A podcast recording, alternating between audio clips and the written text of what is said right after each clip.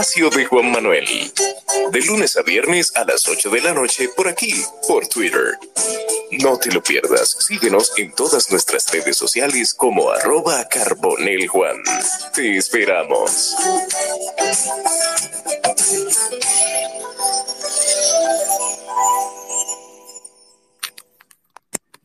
Buenas noches para todos. Bienvenidos a, a un espacio más del espacio de Juan Manuel Podcast con un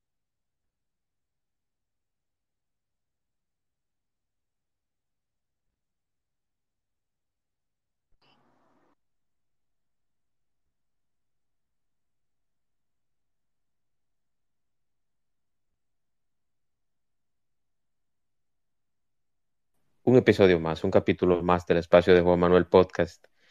Hoy con un invitado y un tema diferente. Eh, normalmente el invitado que tengo hoy, con el que vamos a, hablar y que también va a ser un conversatorio entre todos, y el tema de hoy es sobre la vida y cosas esenciales. Eh, hablaremos de filosofía con mi amigo, colaborador y miembro del Salón de la Fama del Cine, eh, mi amigo Liranzo desde Canadá.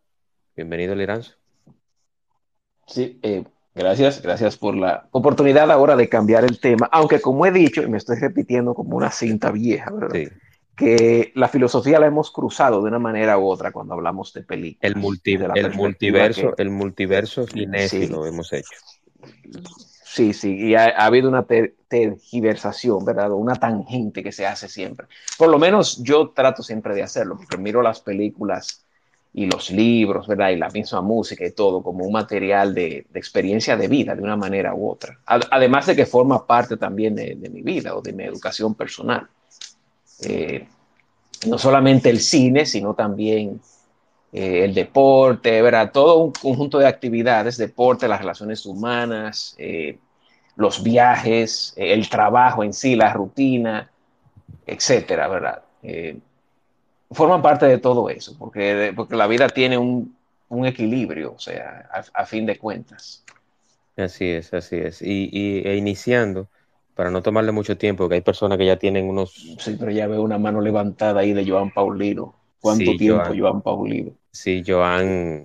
Y Joan. acaba de poner un 100%. Joan Adelante, Joan Paulino. Adelante, Joan. Buenas noches, muchachones, ¿cómo están ustedes?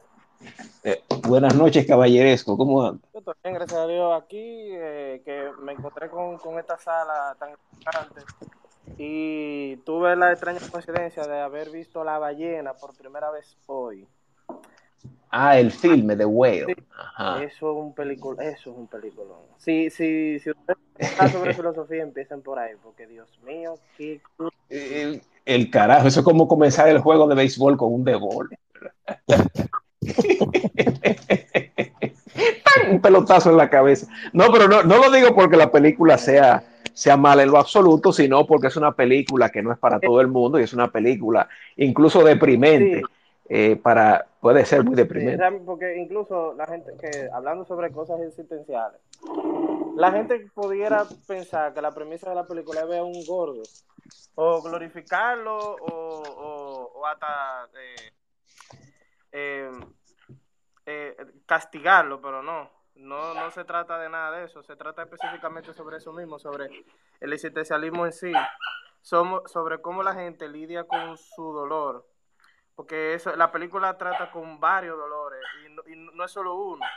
Y las resoluciones que, que otorga entre cada uno de ellos, entre cada uno de los dolores que ocurren, uno pudiera decir, bueno, pero al final la vida tiene múltiples opciones, pero realmente son los más comunes y lo que Darren quiere como que explorar con esa película es, es eso mismo, es, ver- es explorar las, las opciones, cómo surgen las opciones de, de cómo lidiar con el dolor y sobre y qué información uno necesita para uno poder sobrepasarlo, porque el, el trabajo del psicólogo a veces se menosprecia por el hecho de pensar de que el psicólogo es solamente una gente que te escucha hablando un viaje de disparate y que tú crees que el psicólogo no te va a aportar nada, porque eso, eh, o sea, porque vuelvo y lo digo, la película no solamente trata de un gordo, no, so- no trata de obesidad, no trata de, no trata de nada de eso. La película trata sobre una persona afrontando su dolor y cuáles son las causas de su dolor. Y cuando tú te das cuenta, incluso con ese, para mí es un plot twist. El final para mí es un plot twist. Porque tú estás viendo una vaina mega deprimente y yo no quisiera poner la película, pero conchale, es como, es como, es un what if. bueno, sí, es, lo más cercano, es un what if al final. O sea, del que, es como eh, en Inception, cuando Leonardo DiCaprio gira al final, que tú no sabes si se cae o se... Es lo mismo, la película de, de Darren Aronofsky, o tú la tomas literal como lo que como lo que te dice la película, porque la película es muy literal en muchísimos sentidos. Incluso también me sorprendía un poco Darren Aronofsky grabando una película convencional, o sea, en un estilo convencional. Pero el final es que te dice a ti el por qué fue que grabó esa película así, de esa forma. Entonces, yo creo que... al perrito le gustó, al perrito le gustó también. Está, está, está, brincando y dando cabezazos el perrito. Lo, lo, puedo, lo, me lo puedo imaginar. Pero sí, la película trata sobre, sobre eh, el, el, estado de, de, sobriedad que uno consigue con el dolor y de cómo afrontarlo de diferentes formas. Entonces, eh, eh, eh sí, mira, esa película, es para que la, la, gente, el público y el que nos escuchará grabado, ¿verdad, Juan? Ya tú estás habilitando la tecnología para que nos escuchen grabados también, ¿verdad? Correcto, correcto, correcto. Va a subir pronto ese podcast, ¿verdad, Juan? Claro, claro, claro. Muy bien, muy bien, muy bien. Eh, para, que la, para que la audiencia sepa, esa película trata sobre un, un profesor virtual eh, que está en sobrepeso. O sea, la vida de ese hombre es una vida eh, verdaderamente deprimente y, y, y, en muchos sentidos desastrosa. tiene una relación, vino de un divorcio que lo rompió con una esposa que lo resiente, eh, tiene una hija que tampoco quiere saber de él, él trata de, arreglar la relación con la hija, eh, eh, tiene un sobrepeso tremendo, tiene problemas de medicación, tiene vicios, vicios con la comida sobre todo, etcétera. es homosexual, es muchísimas cosas. Ese personaje tiene de todo. En fin, lo que sí entiendo lo que señala Juan es que el personaje o el, el director nos pone en la situación de un personaje que está enfrentando las consecuencias de sus decisiones, ¿verdad? Y de su estilo de vida y, del camino que, él tomó. Que es un camino verdaderamente, que es una película, digamos, en ese sentido, desde esa perspectiva karmática. Es una película, si se quiere el término, porque es una película en la que vemos el personaje agobiado, enfrentando las consecuencias, ¿verdad? De todas esas decisiones de manera muy directa y muy frontal, sin buscar ninguna excusa eso es lo bueno que tiene el filme también, que no busca excusa.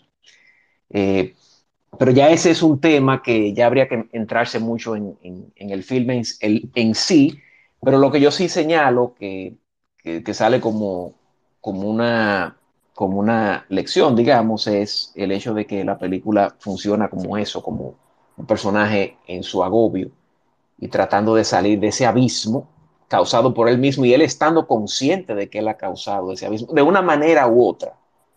Eh, a veces por algunas cosas que no están en su control, porque también hay cosas que no estaban en control del personaje, como por ejemplo la, forma de la, de la, esposa resentirlo de tal manera, eh, la hija también siendo, estando más resentida con él de lo, de lo necesario, ¿verdad?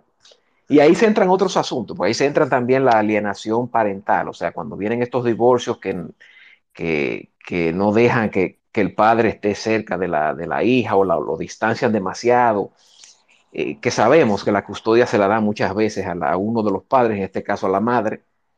Eh, en fin, eso es todo un tema, pero ya eso es un tema más complejo, Juan. Exacto, exacto. Yo creo que vamos a, pero gracias por la intervención y, y, y, stay around, que quédate por ahí. Eh, claro, claro, claro. Claro, yo quiero como para los, los de recién integración y saludando a mi amigo Héctor Brea que está por acá, que cuando le envié el flyer y el tema le interesó porque ese es uno de sus temas favoritos. Un saludo para él. Y yo quiero que, yo quiero que toquemos, eh, estimado Liranzo. Sí. Y para recordación de todos, hablamos de filosofía, de sobre la vida y cosas esenciales. Yo quiero que hablemos primero del cóctel del, del bienestar, las actividades que lo activan.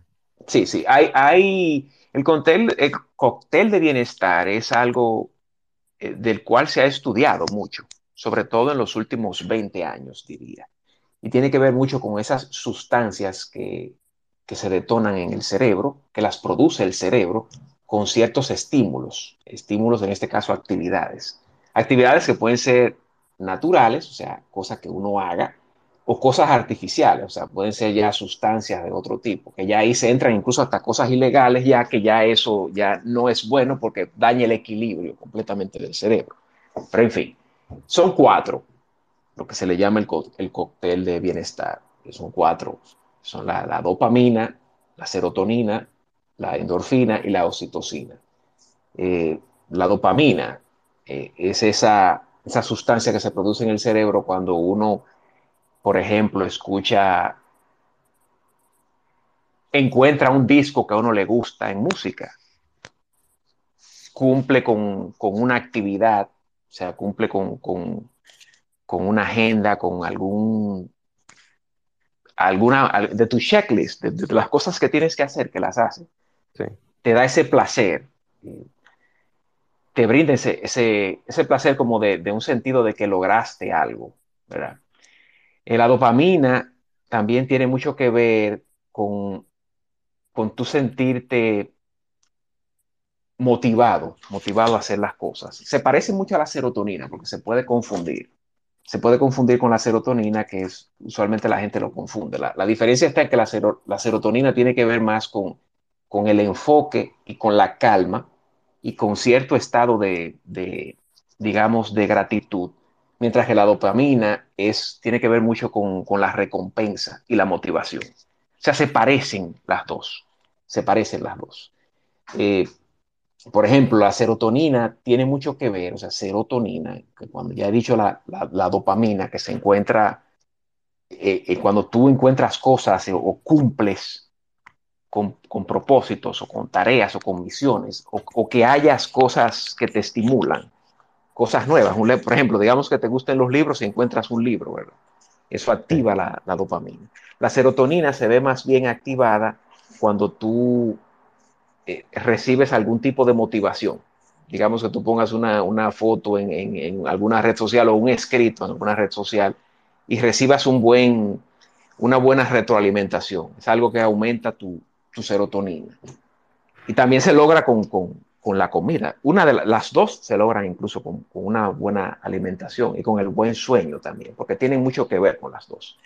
Eh, las, las, otras dos, además de la dopamina y la serotonina, eh, son las endorfinas y la, la, endorfina y la oxitocina, que ya son diferentes y son más fáciles de separar. Por ejemplo, la endorfina tiene mucho que ver como eh, el ejercicio es algo que produce mucha endorfina. Por ejemplo, cuando te sientes relajado y cansado, por una actividad física porque tú has quemado el estrés. Eh, digamos que tú te hayas pasado el día sentado frente a una máquina, una computadora, te pares y hagas ejercicio, ¿verdad?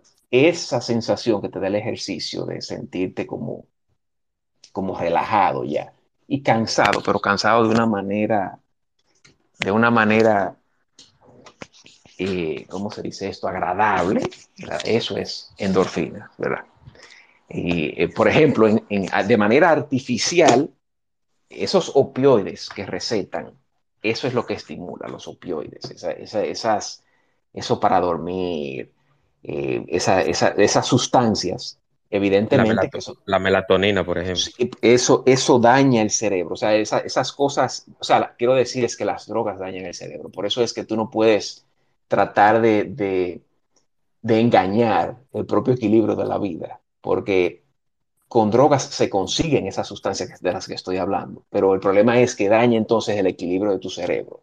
Pero en fin, esa es la endorfina, básicamente se logra con, el, con la actividad física o el movimiento. Y tenemos la otra, que es la oxitocina, que es la, que se produce cuando tú tienes, cuando tú recibes eh, cariño, aprecio, eh, ya las amistades, ver un amigo, ver un familiar, eh, se, genera lo que es la oxitocina. Entonces son cuatro, eso es un cóctel de cuatro, que muchas veces esas cuatro guardan alguna relación, sobre todo la serotonina y la dopamina, son las que más se pueden relacionar y las que las actividades se pueden parecer más. Pero al final uno necesita, el cerebro humano necesita la combinación de las cuatro de una forma u otra. Por eso se les, se les llama el cóctel de la felicidad. Y Y eso eh, en, en, la rutina, en la rutina diaria que uno hace, debe de tratar de, de incluir esas actividades, que no tiene que ser con un guion directo, sino, o sea, no, no tiene que ser con una cosa rígida, sino simplemente tú eh, observando qué cosas te, te generan cierto, pra, cierto placer o cierto bienestar o, o cierto contentamiento digamos, en el día a día, porque la rutina es algo esencial, que es otro, otro de los temas que vamos a tratar hoy, lo, que tiene que ver con la rutina y con el ritmo. En mi caso yo voy a dar una, una confesión, noche de confesiones, se podría llamar este segmento. Pero te digo que no soy sacerdote, eso, eso queda No, no, no, no, no, claro que no. Pero yo voy a hacer una confesión, por ejemplo, a mí me desestresa bastante, principalmente cuando estoy manejando, escuchar música manejando. ¿Por qué? porque yo normalmente o habitualmente me estreso eh, manejando. Y la música logra que yo como que, como que me encuentre menos largo o, me estrese menos o pelee menos manejando. Entonces, sí, sí. ahí se producen las dos con la música. La música produce tanto la serotonina o la dopamina. Cuando tú escuchas una música que tenías mucho tiempo que no escuchabas y te alegras por haberla encontrado, es básicamente la dopamina, lo que estamos hablando. Porque la, dopamina, es como la eureka, ¿verdad? La, famosa expresión eureka. Oh, te encontré, míralo aquí. Y sí, sí. cuando tú te sientes que la música te está ayudando para conducir y para concentrarte, entonces eso es serotonina lo que se está produciendo ahí. Y escúchame, continúa, Juan. No, y, y el género que yo habitualmente escucho es rock. Entonces el rock a mí me, principalmente si es new metal o, heavy metal o hard rock o, o de los 90, ¿verdad? Lo que a ti te gustaba. sí, el, lo, que le, lo que le llamaban alternative. Entonces, yo he notado que eso en mí funciona. Eh, más no así trabajando, porque eh, ya en el trabajo yo necesito otro tipo de concentración. Sí, sí.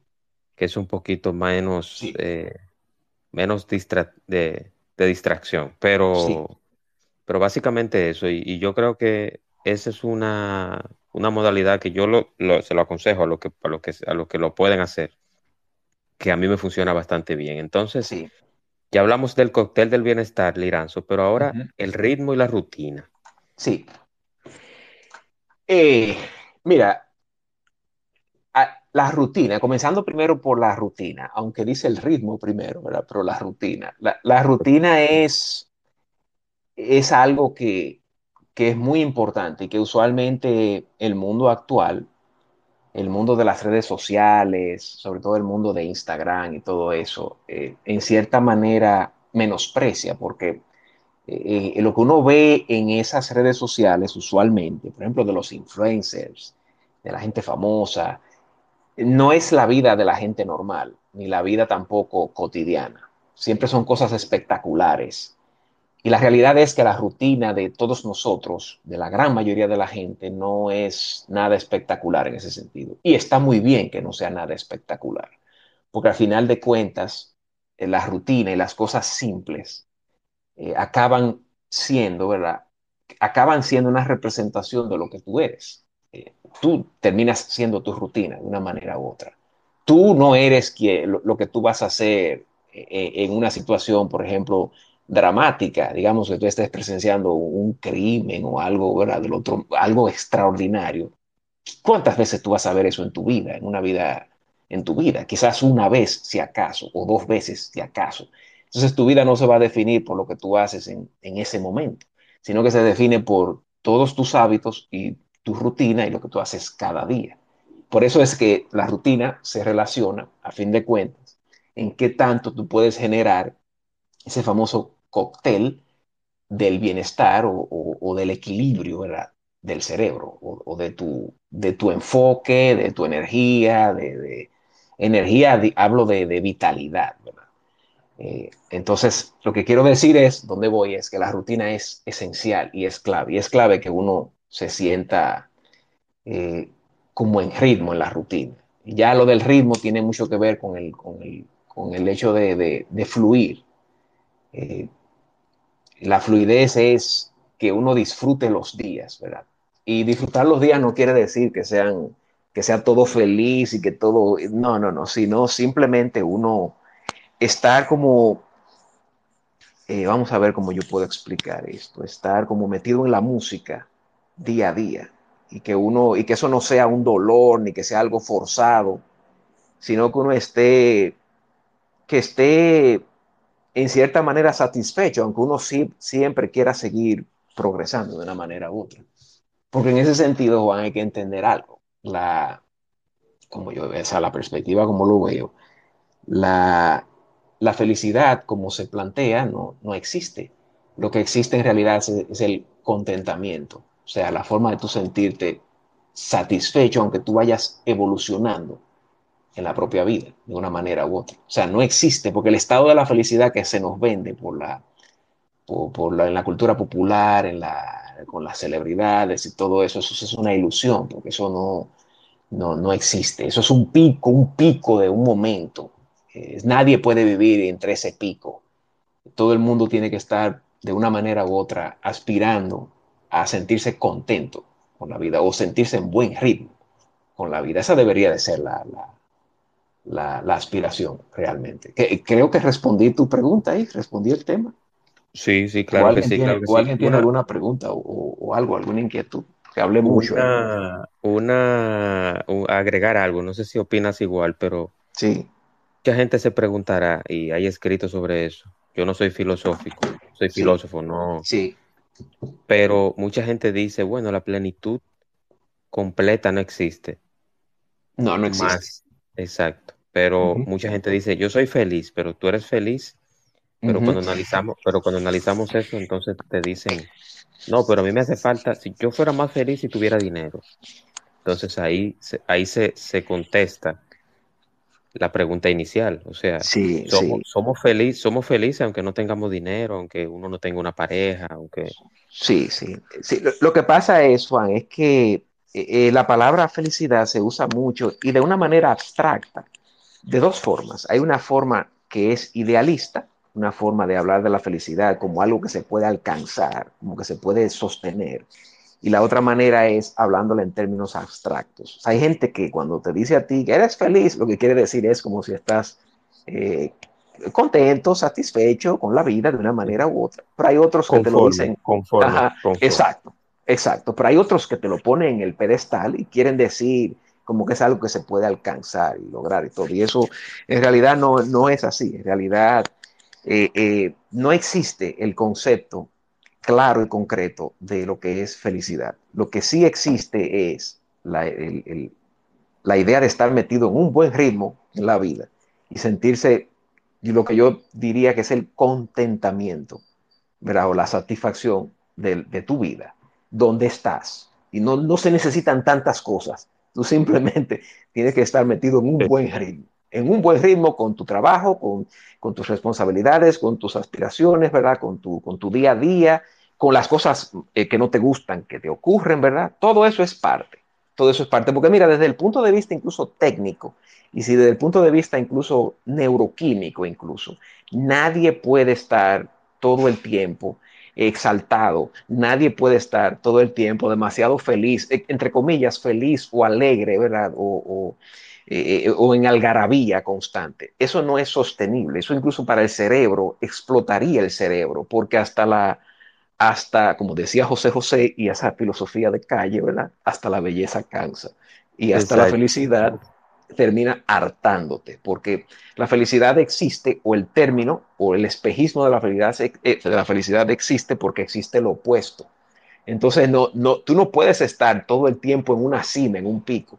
It doesn't exist. Eso no existe. Eso no, no es cierto. El, el, equilibrio está en el centro, en un centro, que tú estás en calma o en control, te subes un poco, después bajas un poco, pero hay como un, un trópico, diría, eh, como el mapa, cuando uno toma el mapa, que hay un trópico, ¿verdad? Que es esa franja.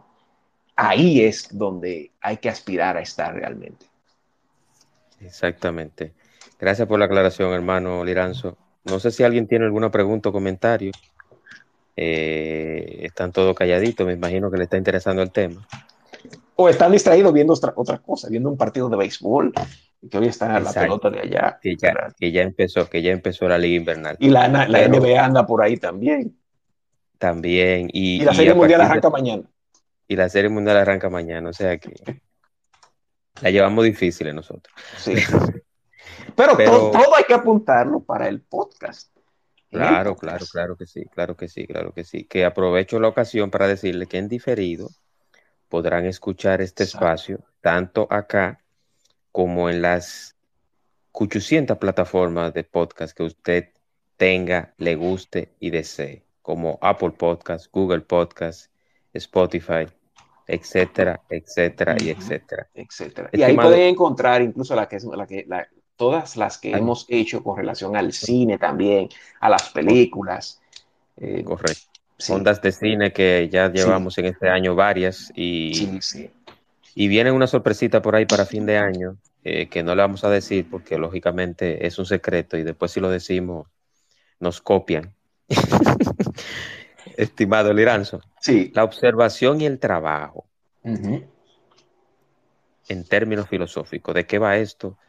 Y si estos se aplican para todo. Sí, en realidad, eh, cuando, cuando me refiero a observación, tiene mucho que ver que uno tiene que tratar de hacer. Por eso, lo que decía Joan del personaje de, en esa película de... de por cierto, se fue Joan, tocó, dejó la bomba y se ha salido y se fue. Bueno, muy bien. Sí, sí. Donde quiera que estés. Muchos, muchos saludos. Sí, donde quiera que estés.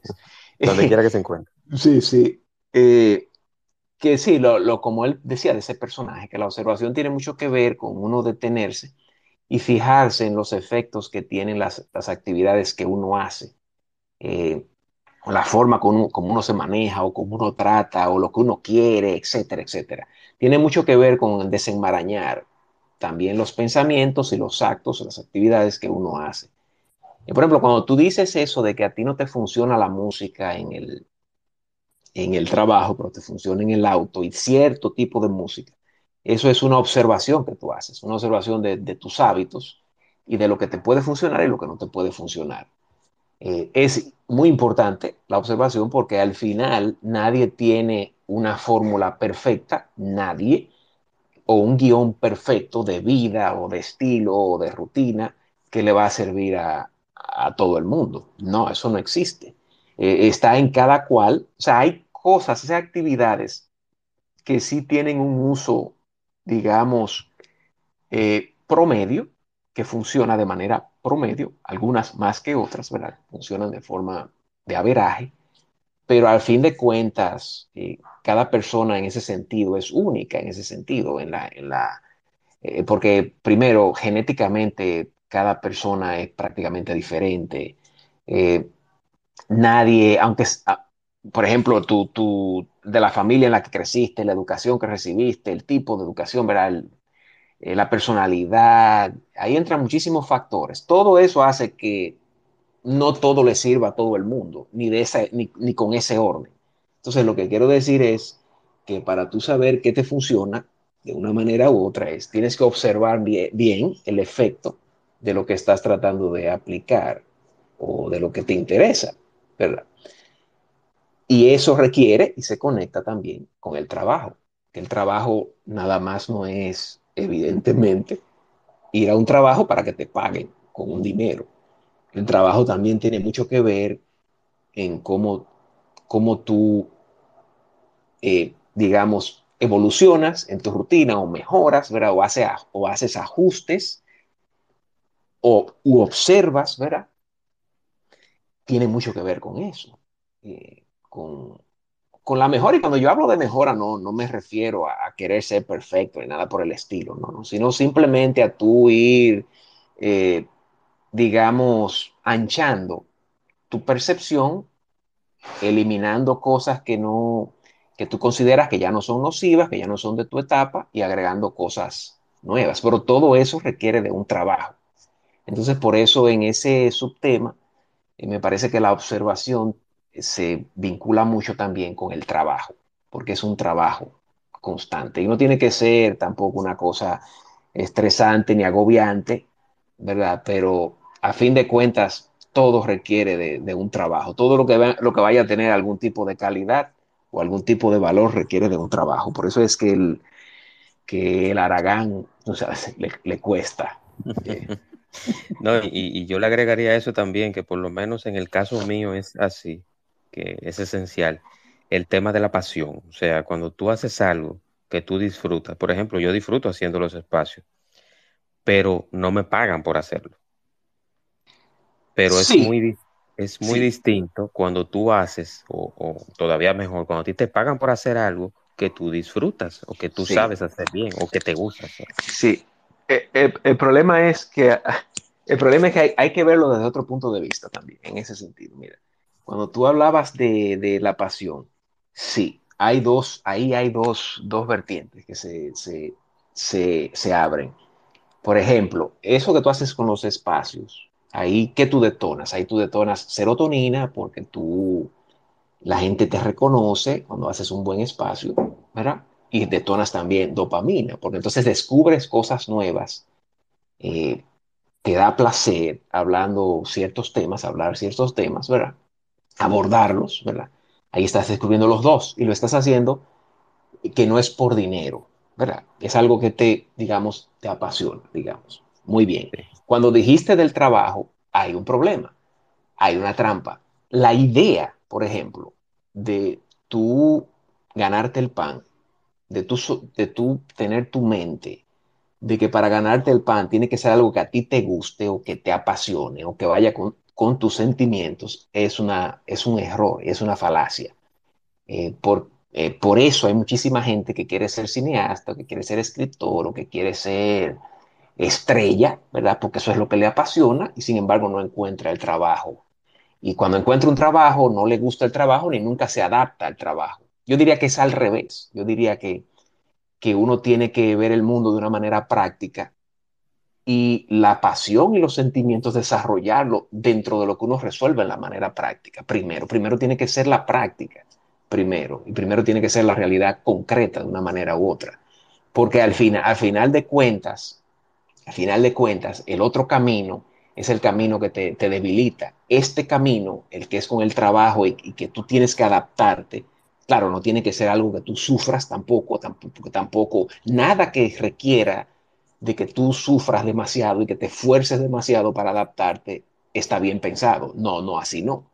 Pero lo que quiero decir es que la idea de llevarse de sentimientos y de pasión nada más no es el camino, ¿no? Es el, camino es un camino que tiene que ver mucho con, con lo práctico, porque nosotros, o sea, estamos hartos de ver ese ejemplo de la gente que cree que es especial, y de la gente que cree que merece porque canta, merece que ya la gente le dé dinero porque canta en sí, porque es su pasión. No, no, no es así que funciona.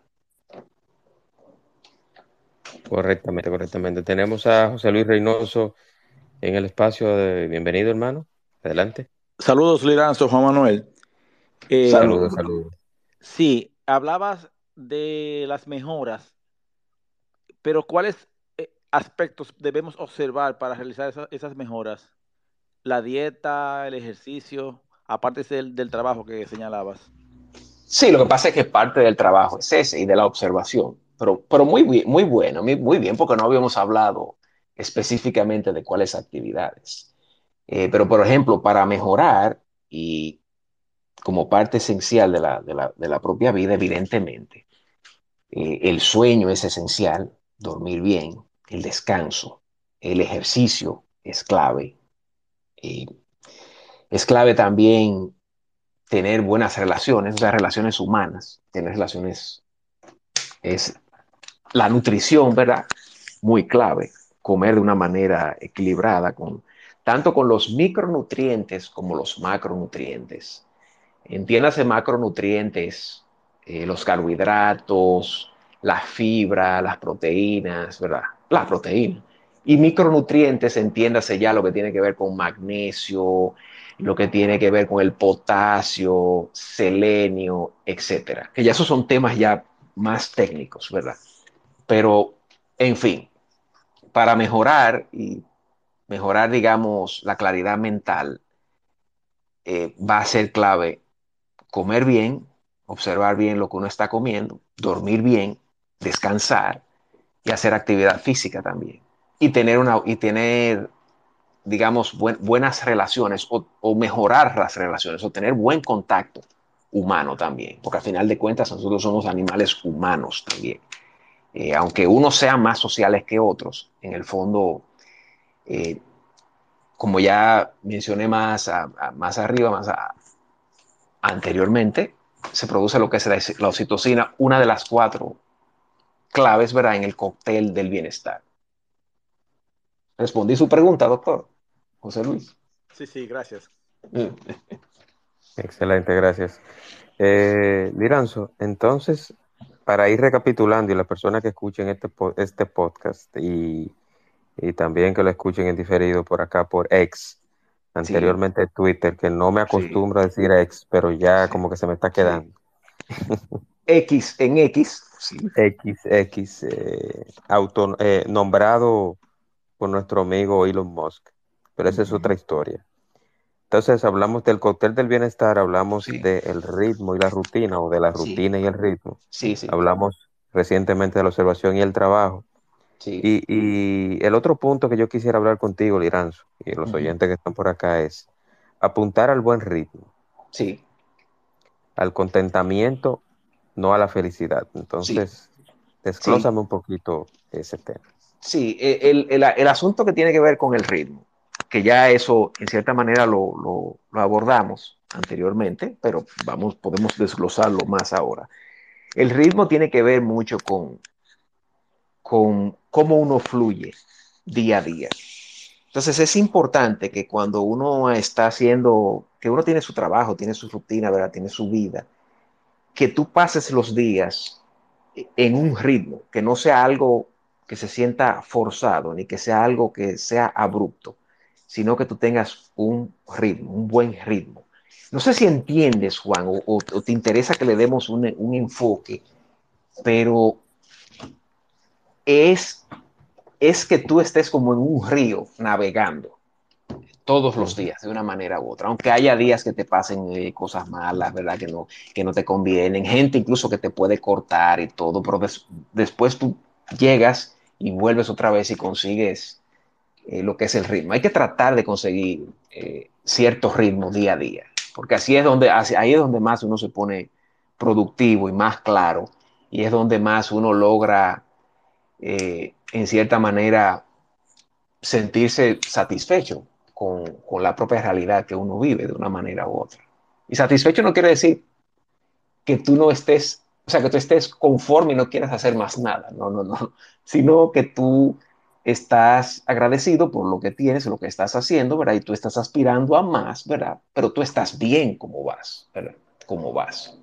Y por eso ahí se conecta lo que te decía, que, que un trabajo que, que tengas no puede ser un trabajo, una relación, eh, una actividad eh, que tengas, no, no, puede ser algo que tú sientas que es muy forzado, que es algo que tiene que, que gustarte a la mala, no, no, no, porque así todo lo que es forzado, que es así a la fuerza, no está bien pensado o no está bien ubicado. Como, dicen en buen dominicano o coloquialmente, forzado ni los zapatos. No, ni los zapatos. No, no, no. Entonces, eso, eso porque no va a tener ritmo nunca. Nunca vas a tener ritmo. Mira, uno pone, nosotros somos un país de béisbol, ¿verdad? Eso para que la gente entienda lo que es el ritmo. Por ejemplo, cuando los equipos en béisbol están en ritmo, ¿verdad? Eh, se nota que juegan eh, alegres de una manera u otra, ¿verdad? Aunque pierdan algunos juegos, pero se nota que están como en, una, buena, una buena armonía o, que están fluyendo, la rueda está fluyendo, está Una sinergia, una sinergia. Sí, sí, sí, sí, sí, sí. sí. Y eso es eh, verdaderamente... De hecho, se han hecho varios estudios sobre lo que es la, la fluidez. Y de hecho, cuando la, incluso hasta en el reggaetón, en el rap, en la música urbana, cuando se habla de flow, eh, es a eso que están haciendo referencia originalmente. al flow es como la manera de fluir y de que se vea bien y que cierra, cierra la puerta, cierra, disculpa. Eh, la manera de, de, fluir y de estar como en un ambiente, ¿verdad? Y claro, ya ahí se va por otro, por un contexto de moda y por, por discotecas y todo eso, ¿verdad? Pero viene de ahí, del flow. De hecho, hay un psicólogo que trabajó mucho con esa teoría del, flow, con un nombre impronunciable casi para, para todas las culturas. Eh, es húngaro, el escritor, no lo puedo mencionar, ¿verdad? Porque, eh, pero déjame buscarlo aquí. Hacemos el intento Sí, de, sí, él, deletrearlo, por lo mi- menos. él se llama Mihaly, Mihaly se llama, y su apellido es, eh, es impronunciable, es C-S-I-K-S-Z, algo así como Sensimihalyi, Sensimihalyi, sí, que es húngaro que trabajó mucho con, con el flow, con eso de, de- de- de fluir. Entonces me perdí, creo, estábamos en el, la- en el flow, ¿verdad? En, la, en, en Sí. fluir. Y el del otro tema era la, El el ritmo. otro tema es eh, la observación, el trabajo, Eh, sí, eh, al, al buen ritmo, ¿verdad? Y al contentamiento. Ah, sí, el el contentamiento y no la el felicidad. Sí, sí, sí, sí. y no la felicidad, correcto. Sí, sí, porque a fin de cuentas, eh, uno no debe de, la- de- como ya lo repetí ahorita, de hecho, eh, la, la felicidad en realidad en- es, es un concepto o es un estado que no es alcanzable, que es, es un estado que, que está romantizado y que no es real. Eh, lo que en realidad existe es el contentamiento. Y el contentamiento es tú sentirte que estás, que estás en cierta manera satisfecho eh, con la vida en sí. Satisfecho quiere decir, no quiere decir que tú no quieras lograr más cosas, ni que tú no quieras, eh, ni, que, ni que ambiciones otras cosas, sino que, que tú no tienes que sentirte resentido, no tienes que sentirte menospreciado ni nada por el estilo, sino que tú te sientes agradecido realmente con la vida. Ese debe de ser el estado que, que cualquier persona sensata que quiera, que quiera, entre comillas, algo de bien- bienestar, sentirse bien, debe de, perseguir. No la famosa felicidad, porque eso no existe. Eso es una ilusión. Y no, no me voy a cansar de decirlo, que no existe. Es una idea que es igual que, el, romance y que la idea del romance, que también es una idea que, es otra falacia. Lo que es la, felicidad y el romance son dos de las falacias más grandes que hay, eh, que la cultura y la película y la música lo, lo vive exponiendo. Quizás por eso mismo, porque es una fantasía, de una manera u otra. Sí. Tú sabes que, Liranzo, aprovechando que está aquí Héctor, que le voy a enviar el micrófono, no sé si puede hablar, Sí, sí, claro, para que, adelante. para que, sí, para que esté como speaker, pero en una ocasión, en una empresa que Héctor y yo, la cual no voy a mencionar para protegerlos, pero en una ocasión a nosotros nos dieron un- una película, en, una, en uno de los tantos cursos que hicimos Héctor y yo.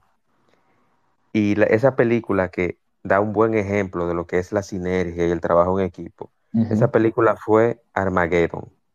Sí, sí, de- la de, de Michael Bay, 98. Correcto, Sí, correcto. Esa película la, la vimos y, y aprendimos mucho porque era una empresa de servicios. Y, y yo quiero también hablar de, de precisamente de, de que filosóficamente hablando, esa película tiene mucha enseñanza, tiene mucho que te enseña también. No solamente el trabajo en equipo, sino, aunque también romantiza un poquito la felicidad y el amor de padre sí, a hija y todo sí, eso, pero, pero tiene un concepto filosófico interesante que yo lo veo ahí y este de que mucha gente a veces no valora lo que tiene en el momento y luego cuando sabe que lo va a perder, sí, entonces sí, ahí sí. valora lo que tiene. Sí, yo, yo no, no, debo decir que no es que yo no esté diciendo que tú no quieras a tu esposa, a, tu, a tus hijas, a tu madre y todo. No, no, no, eso no es. Cuando yo hablo de romance, hablo como esta idea de, de- de idílica, de que perfecto y todo, y todo es pasión y todo. Al final, casi nada tiene que ver en el fondo, casi nada de las cosas que, que resultan en la vida, que son sólidas, tienen que ver con tanta pasión. Al final no. Al final tienen mucho que ver con lo que se llama eh, la, ¿cómo se dice esto en español? Relatability. Relatability es como la forma, las semejanzas o la, o la simbiosis, ¿verdad? Lo que pueda conectar realmente. Dicho de esto, lo que quiero decir es que tus mejores amigos o, tus, o, tu, o tu novia o la, o la mejor pareja tuya no va a ser la persona que más exalte cierta idea romántica o cierta pasión en, en ti, sino la persona que más tenga cosas en común o que puedan conectar contigo de una manera u otra. Eh, ya sean ideas, ya sean eh, la personalidad, ya sean estilos o virtudes, ¿verdad? O valores, ¿verdad? Porque al final de cuentas, prácticamente todo se sostiene más con, con esos intangibles. Eh, algunos son intangibles, otros son identificables, que con lo que tiene que ver con, con esa pasión y ese encanto. En realidad eso es una fantasía, eso no, no existe. Fíjate y observa que el mundo eh, no funciona así, que, que, todas las cosas que son sólidas no, no funcionan de esa manera. Sí, y esto es un chiste, sino que le preguntemos a Van Inter, eh, Ah, ah, sí, sí, sí, a Van Inter, sí, sí, sí. Sí, pero, pero, pero, pero dinos la referencia, o sea, Van Inter, todas las posibilidades. Todas las posibilidades de fuñirse. Eh, eh, Liranzo, entonces sí. eh, ya hablamos de eso y ojo, ojo, y quiero, quiero resaltar el, esa, esa parte que, que, que, mencionaste. No es que estamos en contra, no es que somos seres. No, no, no. Felicidad, ni antirromanticismo, no, no, no, ni, que, ni que somos seres apáticos. Es no, no, no, no, no. No es eso. Para el, nada. El, el, que me, el que me mira o el, o el que se fija en, mi, en, en, en mis, en, lo que escribo aquí en Twitter y todo, en X, ¿verdad? se da cuenta de que, de que no, que no tiene que ver con eso, que me gusta mucho el cine, que me río mucho, esto, que lo otro, ¿verdad? Que subo una foto casi sin camisa, ¿verdad? Ese tipo de cosas, pero que no tiene que ver con eso. No es eso. Lo que pasa okay. es que las cosas en su, en, su, en su justa dimensión, ¿verdad? Y no olvidar nunca la, la, la parte pragmática de la vida.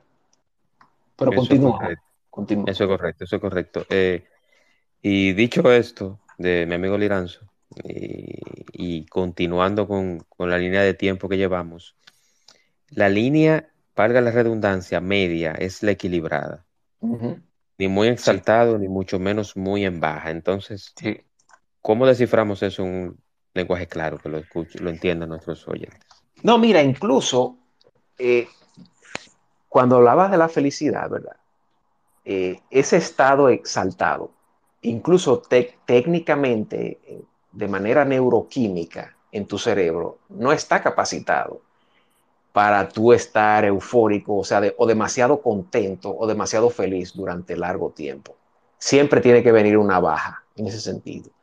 Entonces, mientras más subes, es más probable que desciendas y que te alejes un poco de la línea media. En realidad, la, frecuencia de tu contentamiento tiene que ver mucho con la línea media ni demasiado arriba ni demasiado abajo, tiene que estar en el medio.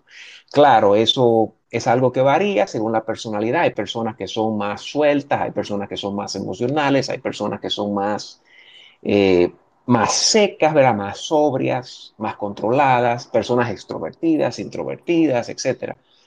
Pero, pero en el fondo, en el fondo, siempre hay que tratar de, de, mirar es al medio, al medio cuando pasen cosas buenas, ¿verdad?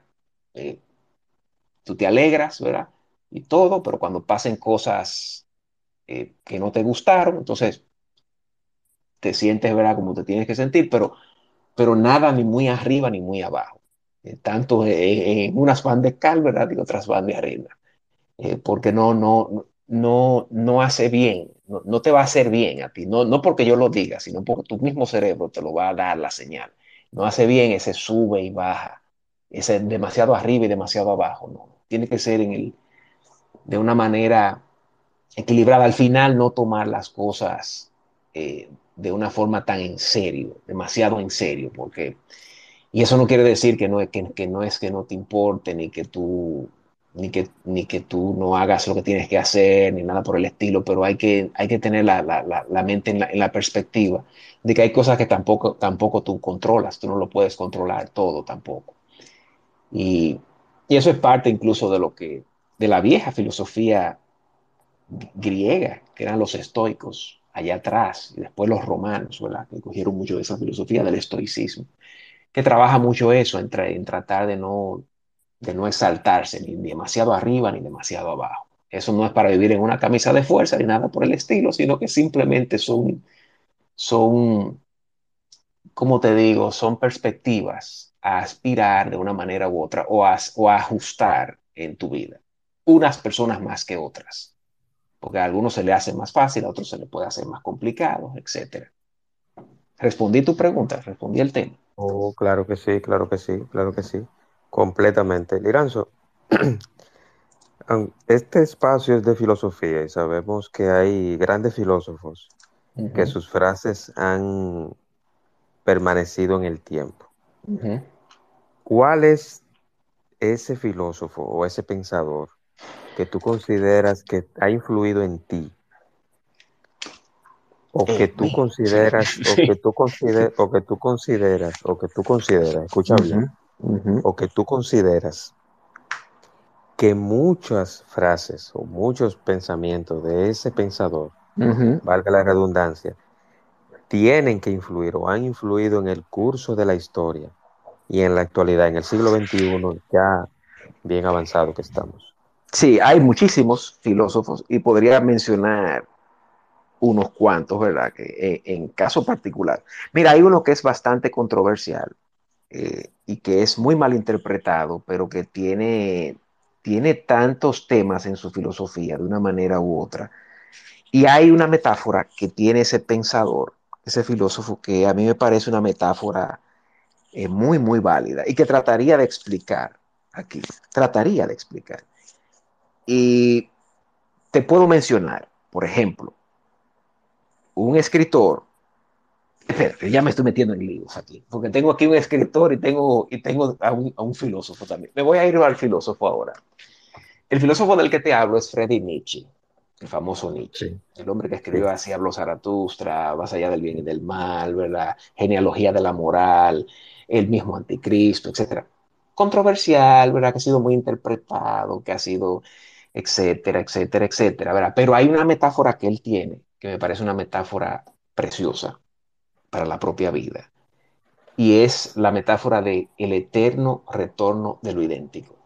Eh, cuando Nietzsche lo habla, que lo dicen así habló Zaratustra en su libro, en su Opus Magnus, o sea, su obra maestra, eh, hace referencia a qué ocurriría si algo se repitiera, si tu vida se repitiera una y otra vez, una y otra vez, hasta la eternidad, ¿verdad? ¿Qué, qué tú harías?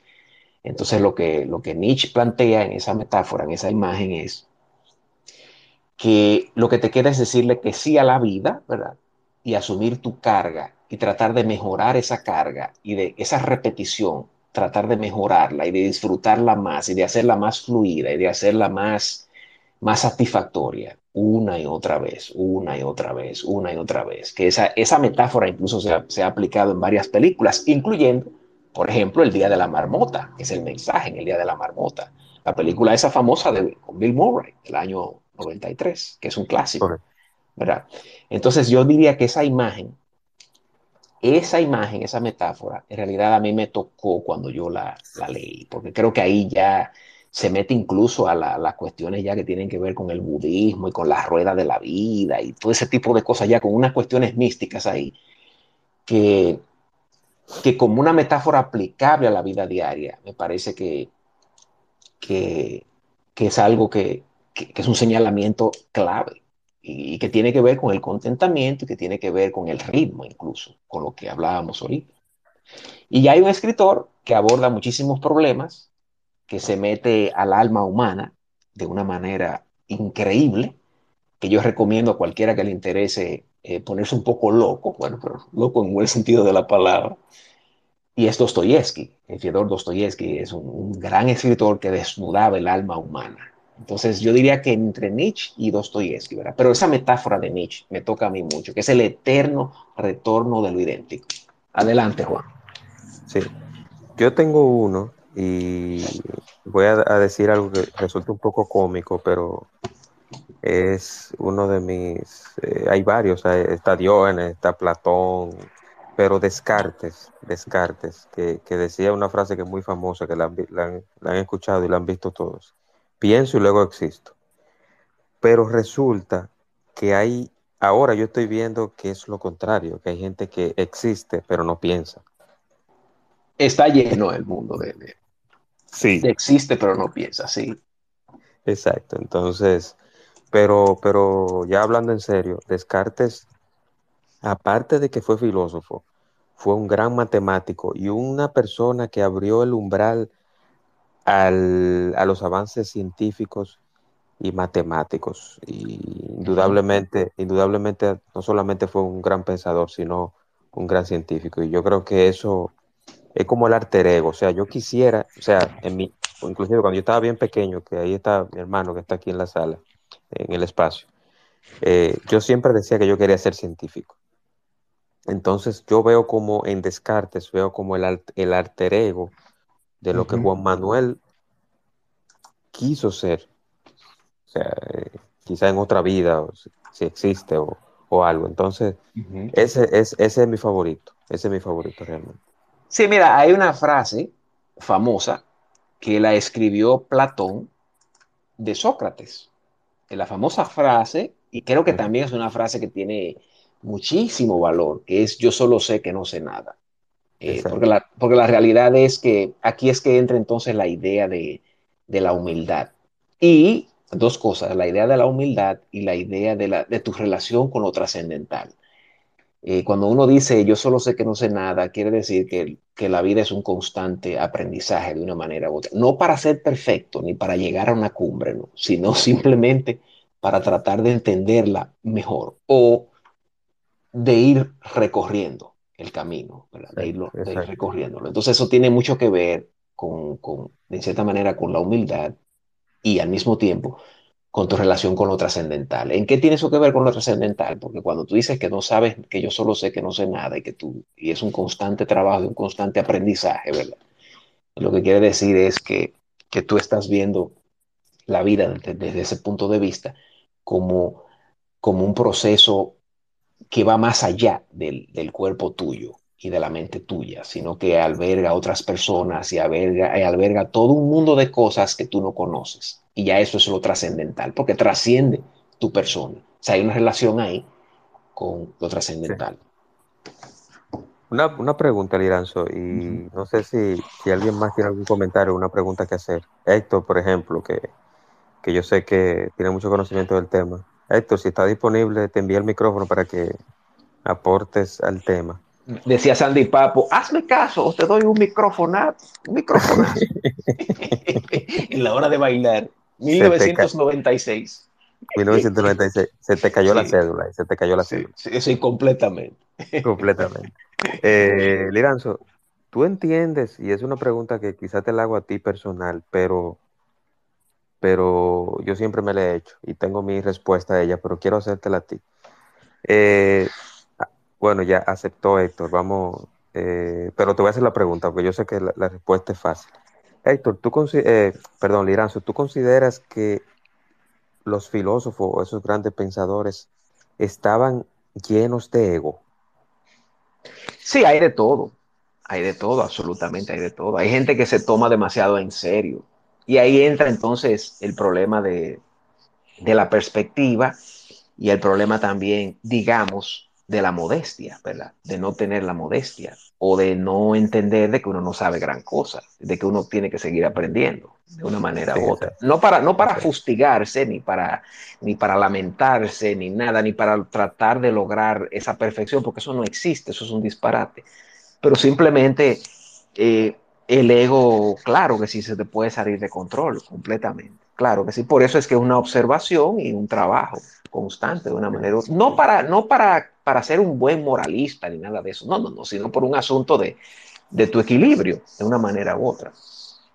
Eso es correcto, eso es correcto. Adelante, estimado Héctor, bienvenido.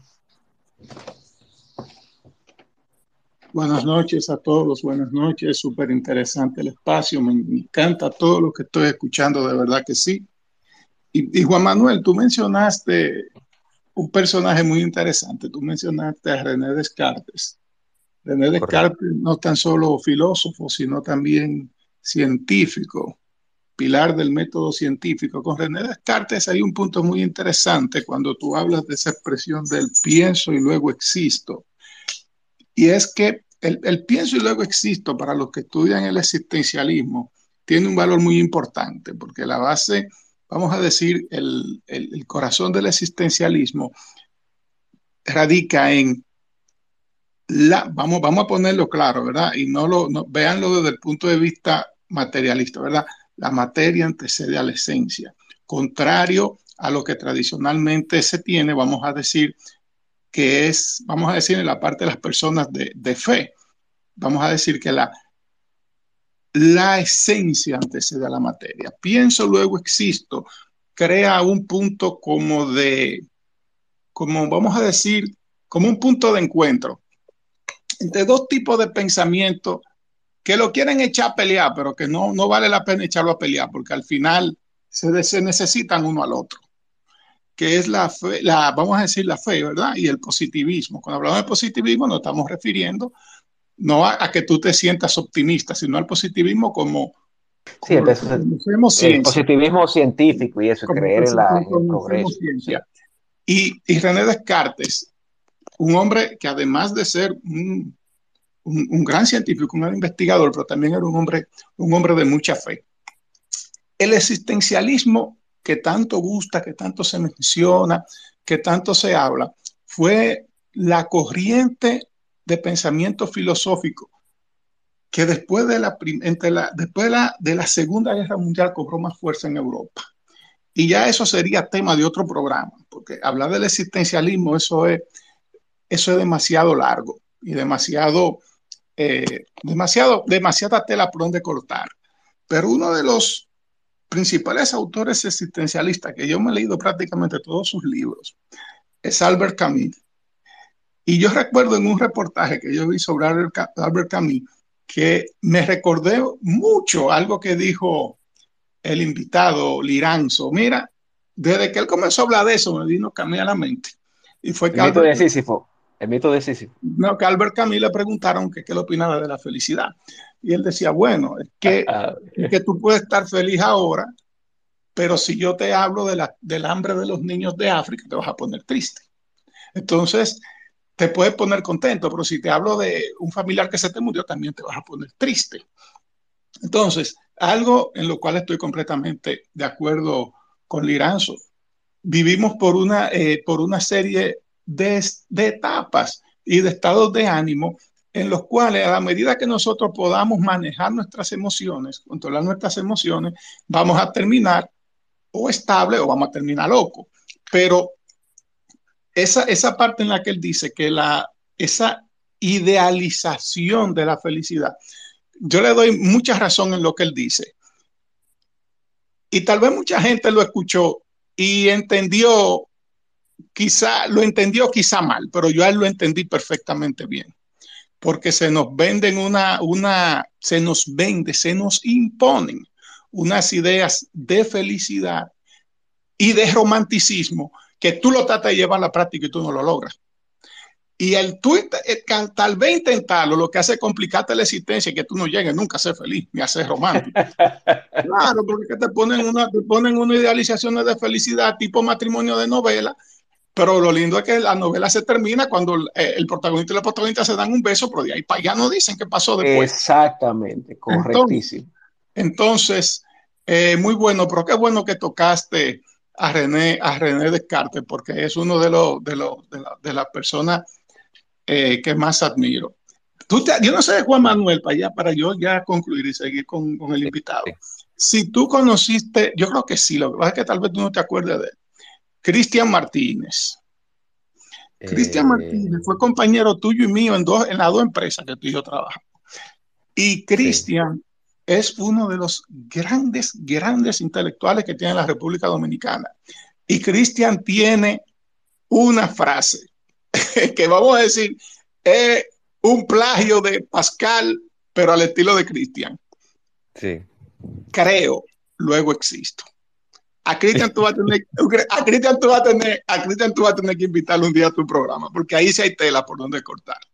Pues mira, lo vamos a contactar. Yo no sé si, yo no sé si sería, yo no sé si sería por, por Facebook. Creo que no, que, creo que nos tenemos en Facebook. Yo no uso Facebook, eh, exceptuando eh, casi toda mi familia, pero vamos a contactarlo, vamos a contactarlo, sí.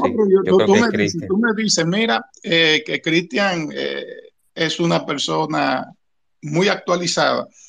Y como te digo, uno de los grandes intelectuales que tiene República Dominicana, tú no te imaginas cuánto. Pero nada, vamos a seguir con el intelectual que tenemos invitado, que lo está haciendo bastante bien, me gusta mucho. Buenas noches. Gracias, gracias. Gracias, Héctor. Gracias, Héctor. Y, yo quiero, pero lo principal, eh, mira, esto que no suene como un ataque, pero sí yo quiero hacer un desahogo. Y es no solamente que suene cliché, ni que yo elegía Descartes porque estamos en un espacio de filosofía, no. Realmente yo he investigado mucho sobre Descartes y, me identifico con, todo, desde el catolicismo hasta, hasta todos los avances científicos que en su momento, que fue un visionario y muy adelantado a su época, pero también esa frase específicamente, yo la quiero extrapolar a la actualidad. Y esto lo digo por todos los antivalores y las personas que se dicen llamar influencers, que están en las redes sociales, que están en, la vida social, que muchas veces eh, son mensajes diferentes a lo que necesita la vida y la sociedad. Y precisamente yo quisiera que, claro, yo le pregunto a un artista urbano, a una de estas personas que, que son muy populares, que quién es Descartes y quizás nunca sepa, o quizás lo sabe o quizá leído una frase o un meme, pero, pero yo quiero específicamente que esa frase cabe como anillo al dedo de la situación social y de los antivalores que tenemos ahora mismo en nuestro país y en el mundo. Entonces, eh, yo sin proponérmelo, lo elegí, eh, no, no tanto por eso, pero cayó como anillo al dedo. Y yo quiero que hagamos una, una introspección precisamente de, cómo podemos pensar y luego existir como Descartes. Liranzo. Sí, eh, eh, la frase es enigmática y es verdad. Hay muchas gracias a, Héctor por, por, el comentario y por la intervención. Eh, pensé que iba a hablar del mito de Sísifo, ¿verdad? pero habló de la felicidad y, lo que dijo Camus, ¿verdad? Albert Camus, porque Pensaba que era del mito de Sísifo por el asunto del eterno redondo, eh, el retorno de lo idéntico. Entonces, porque hay un libro de él famoso, que es el mito de Sísifo, donde él habla de, la, de lo absurdo de la vida, el existencialismo, ese tipo de cosas, que ya es un tema muy, muy amplio, el tema del existencialismo, estoy de acuerdo que podríamos hacer una sala con, con, se podría abordar ese tema, porque es bastante amplio. Y hay muchas cosas negativas del propio existencialismo también que se prestan mucho al ego. Pero volviendo a lo que, a lo que decía lo que tú decías, Juan. No, lo que pasa es que hay que verlo del punto de vista, lo que pasa ahora también, del punto de vista del inmediatismo.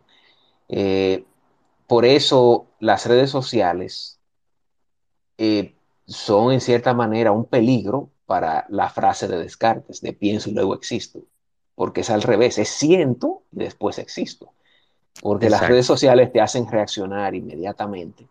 Exacto. Y, y por eso por ejemplo, los controles sociales y la propaganda social en la que vivimos, que ese es otro tema también, que, tú has visto que usualmente yo lo, lo, abordo cuando estamos hablando de cine y todo eso, de una manera u otra, explotan mucho esa y, y, estimulan mucho a la gente a reaccionar de manera emocional y no, no pensar. Eh, ves que sacan un video ahora de de una cosa que pasó en Estados Unidos y anda la gente ya hablando de racismo, de esto, de lo otro, aquello, esto, y anda reaccionando sin ni siquiera tener la evidencia, ni saber, ni el contexto de qué fue lo que pasó. Y anda todo el mundo, verá, sintiendo antes que pensando. Eh, ya en la, frase de, de, Descartes también hay una, hay una ambigüedad también, porque eh, decir pienso y luego existo, ¿verdad? Pero para tú pensar tienes una biología y tienes una formación y tienes y viniste de algún lado. Entonces ahí entramos entonces al asunto del huevo y la gallina también, de, una manera u otra. pero en fin, eh, para eso estamos en este espacio, ¿verdad? Para filosofar. Exacto. No, y, y, que se, y que también entraría el tema, el debate eterno, que todavía, inclusive, eh, yo tengo dos muy buenos amigos, que hay uno de ellos que lo conoce Héctor, que están enemigos porque se pelearon precisamente por la, la gran pregunta de si somos creación o evolución. Entonces, ese es otro tema también que se puede Sí, es, es otro tema. Sí, sí. Yo tengo mi, mi, mi, mi, modesta posición al respecto, ¿verdad? pero ya eso podría ser material para otra. Eh, la idea tecnocrática de, de, de, del método científico y de la ciencia y todo, me parece que está sobrevalorada en muchísimos sentidos y que está usada de una manera obtusa. Pero bueno, eh, eh, eso es otro tema.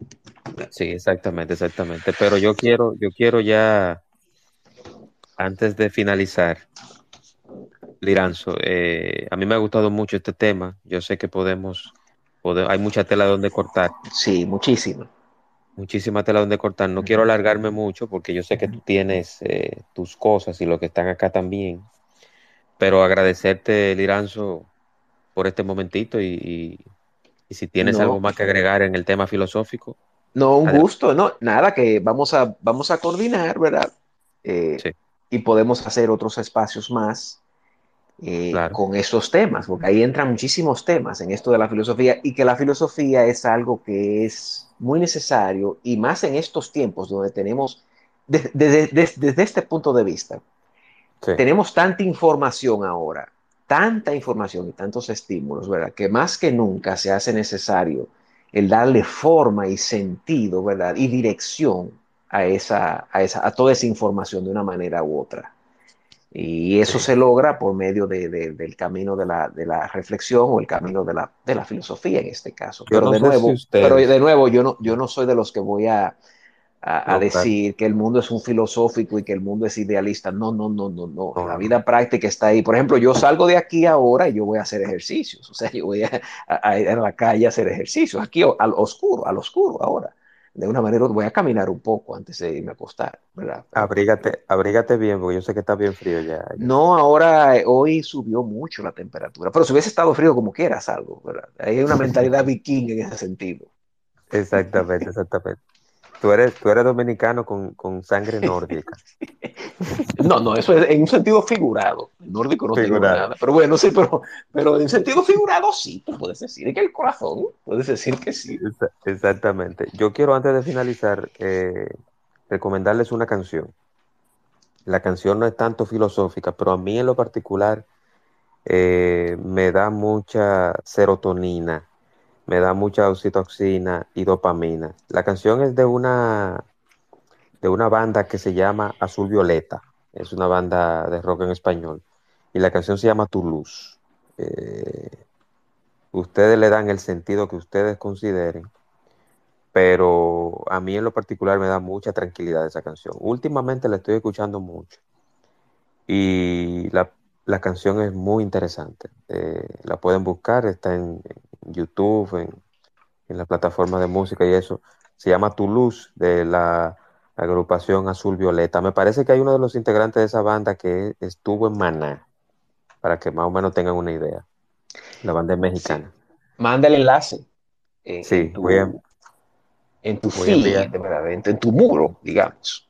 Exacto, exacto. Voy a enviar el enlace y agradecer nuevamente un saludo para José Luis Héctor, mi amigo Héctor Brea, un abrazo a la distancia a Luna, a Omar, JRE, desde Rhode Island, Providence, a Carolyn Victorino, un saludo, Mariela y a Francisco, Francisco, Francisca Mejía, perdón, Francisca Mejía.